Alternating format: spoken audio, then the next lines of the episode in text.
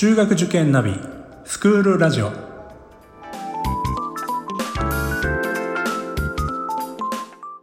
スクールナビゲーターののびるです。この番組は中学受験を目指すご家庭に学校の先生からの生の声や受験に役立つ情報をお届けするラジオです。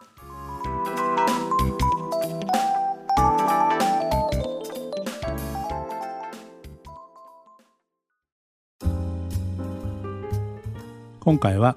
担任の先生が受験に反対だったらがテーマです。4月学年が上がって担任の先生が変わるというそういう場合もあると思います。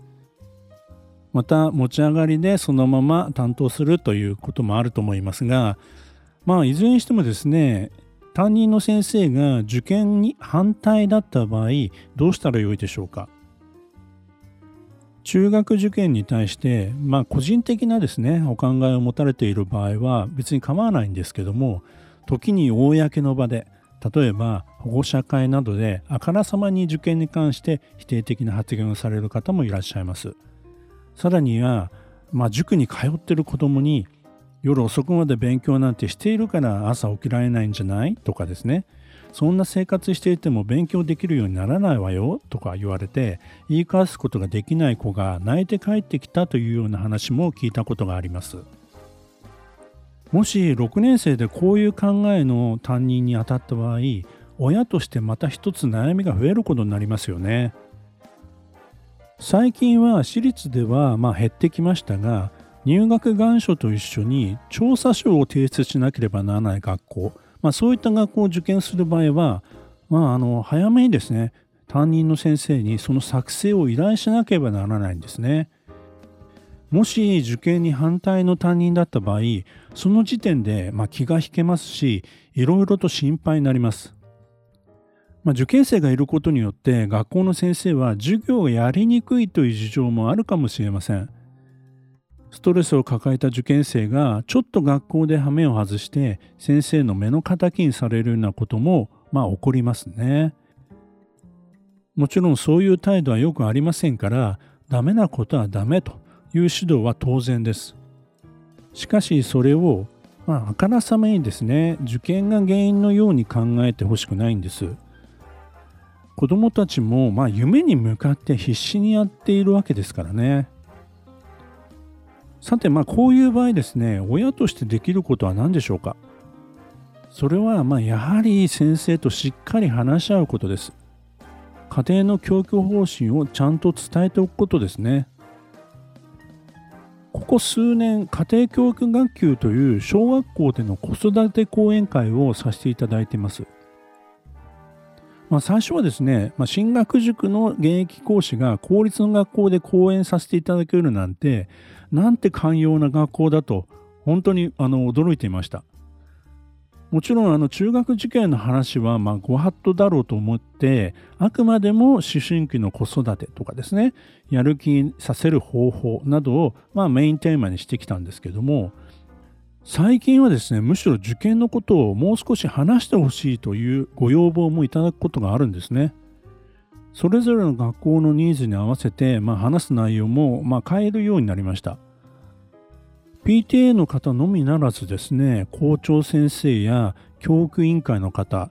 評議委員の方まで聴講してくださり講演内容についても本当に賛同していただけるような、まあ、そういったことが最近多いです。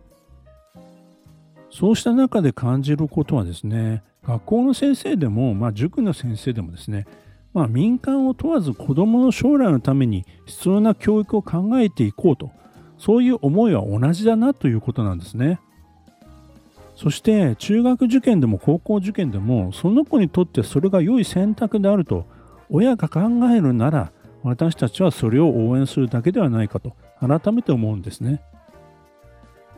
自分の置かれている立場ではなくこの子の将来のために何ができるのかそれをこれからも考え続けていきたいと思います。受験に反対する先生であってもですねしっかり我が子のことをですね伝えて、まあ、一緒にその未来を考えていく。そういう話し合いができればですねきっとまあ理解してくれると思うんですね。学校の先生はですね、結構受験のことを知らないことが多いんですよね。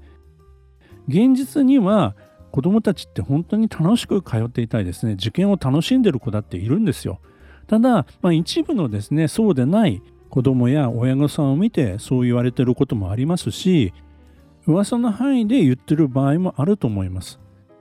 そのあたりもですね、まあ事実をですね、しっかり伝えていけば、昨日の敵は今日の友じゃないですけども、逆に励ましてくれるようになったりとかですね、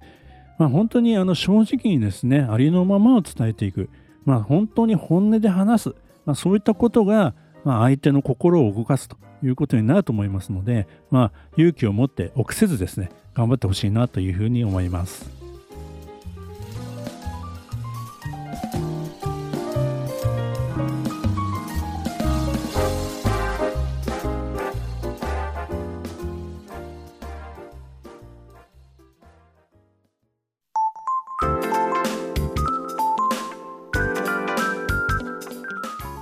クールラジオでは番組への感想、出演してほしい学校など